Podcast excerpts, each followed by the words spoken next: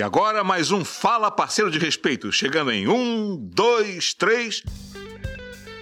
E nossos amigos Carlos e Júnior novamente aqui conosco. Marcelo e Júnior, tô muito animado pro bate-papo de hoje. Trouxe até um bloquinho para anotar tudo. Eu também, Carlos. Estou focado na sua dica. Aprender sempre. Bom te ver, Marcelo. Então agora em primeira mão tá rolando o lançamento do bloquinho Fala Parceiro de Respeito. Só com dica porreta da boa. Solta a vinheta, DJ. Fala Parceiro de Respeito. Carlos lançando tendência. É, se for tendência aprender para prestar um serviço melhor, pode até me chamar de influencer, gente. Isso aí, Carlos. Então, começa a anotar aí. Hoje nosso papo vai ser sobre como cada um de nós três aqui e os outros milhares de motoristas parceiros da Uber pelo Brasil podem ter atitudes não racistas. Tem uma pergunta que está circulando muito agora que é: o que você está fazendo para ativamente combater o racismo? No carnaval, já superei a saudade, gente. Agora estou com saudade da festa de São João. É, a Uber foi bem direta no carnaval e vale a pena lembrar: se você é racista, a Uber não é para você. Dito isso, não tem como ter dúvidas. Se você usa o serviço ou é motorista parceiro e é racista, a Uber não é para você.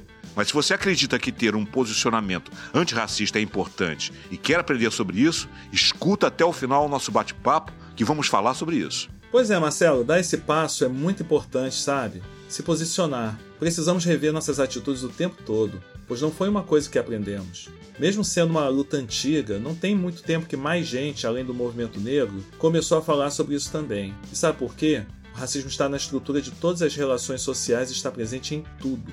Então não dá para ser somente nossa responsabilidade, do povo preto. Professor Júnior dando aula. Eu concordo com você, Júnior. Por isso é tão importante que desde cedo e em todos os espaços, principalmente na escola, as pessoas aprendam mais sobre a história e cultura afro-brasileira e africana. Tem até uma lei que determina isso, tanto para as escolas públicas quanto para as particulares. A Lei 10.639 de 2003. Inclusive, ela instituiu o Dia Nacional da Consciência Negra, 20 de novembro, em homenagem ao dia da morte do líder quilombola negro Zumbi dos Palmares, e que também marca a luta contra o preconceito racial.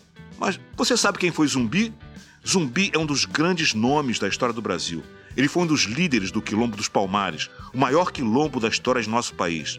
E foi um dos grandes símbolos da luta dos negros e dos africanos contra a escravidão no Brasil. Sua memória também é utilizada nos dias de hoje como símbolo de luta dos negros contra o racismo. Mas vejam lá, tem mais uma figura importante que precisa ser lembrada: Dandara, que foi companheira de Zumbi e uma das mais importantes guerreiras que lutou e foi líder estrategista e defensora da luta negra no Quilombo dos Palmares. Você já tinha ouvido falar dela, rapaziada? Nunca. Mas isso é muito importante. Não tem como somente os homens serem mais importantes na história. Verdade, Carlos. Isso somente acontece pois, além da história ser contada de uma forma racista, também tem o machismo que piora tudo. Sim, como esse tema do machismo é tão importante, vamos ter alguns episódios só para falar disso. Mas um fator importante: o racismo atinge homens e mulheres de forma diferente, pois para as mulheres negras, o machismo também entra na história e aí fica mais complicado. É, meus amigos, depois de toda a nossa conversa, ficou evidente que não adianta só combater o racismo. Precisamos ter uma posição antirracista. Isso implica em reconhecer e transformar seus próprios privilégios em ferramentas para o enfrentamento do racismo. E no nosso próximo episódio, vamos continuar esse papo. Mas, aproveitando que o nosso papo de hoje está chegando ao fim, para receber o selo Viagem de Respeito, não deixem de ouvir toda a série Fala Parceiro de Respeito. Te espero. Fique ligado no nosso próximo encontro. Tchau.